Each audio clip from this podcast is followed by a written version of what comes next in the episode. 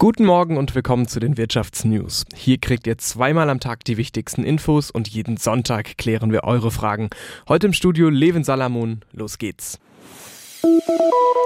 Heute starten wir mit dem Thema Windkraft. Die Ampelregierung wollte viele neue Windkraftanlagen bauen. Im ersten Jahr haben sie das allerdings überhaupt nicht geschafft. Beim Ausbau der Windenergie ist die Ampel nicht schneller als die Vorgängerregierung aus CDU und SPD. Das hat eine Anfrage der Linksfraktion an das Wirtschaftsministerium ergeben. Vanja Weingart berichtet. Besonders langsam ging der Ausbau in Baden-Württemberg und Bayern voran. In beiden Ländern seien zusammen im vergangenen Jahr nur 24 Windräder neu gebaut gebaut worden. Spitzenreiter war Schleswig-Holstein mit allein 117 neuen Anlagen. Bundesweit stand am Ende des vergangenen Jahres ein Netto-Plus von 264 Anlagen. Es wurden zwar mehr gebaut, aber auch viele ältere abgeschaltet. Die Zahl liegt knapp unter der aus dem letzten Amtsjahr der Großen Koalition. Bundeswirtschaftsminister Habeck sei damit sogar langsamer als sein Amtsvorgänger Altmaier von der CDU, sagt der Fraktionschef der Linken, Bartsch. Seit Ende der 90er Jahre hat der Anteil von Windkraft an der Bruttostromerzeugung in Deutschland fast stetig zugenommen. Im vergangenen Jahr lag er bei knapp 22 Prozent. Rund 30.000 größere Windkraftanlagen sind derzeit auf deutschem Festland in Betrieb.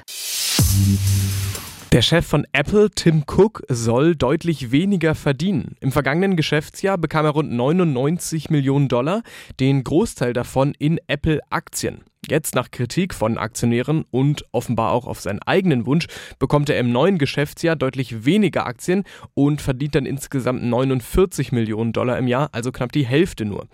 Das steht in Unterlagen für die Apple Hauptversammlung im kommenden März. Cook führt das Unternehmen seit 2011. Er übernahm kurz vor dem Tod von Mitbegründer Steve Jobs.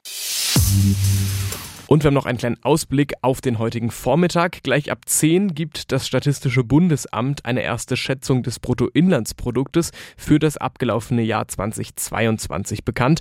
Demnach ist die deutsche Wirtschaft im vergangenen Jahr trotz hoher Inflation und Energiekrise deutlich gewachsen.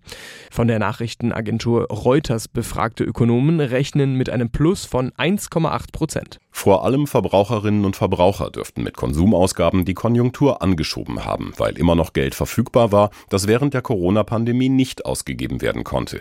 Auch Unternehmen haben wohl mehr investiert, vor allem in Maschinen und Fahrzeuge. Und die deutschen Exporte haben zugelegt. Im Schlussquartal 2022 dürfte die Wirtschaft allerdings geschrumpft sein. Das Wachstum fiele damit insgesamt niedriger aus als im Vorjahr. Hier stand am Ende ein Plus von 2,6 Prozent.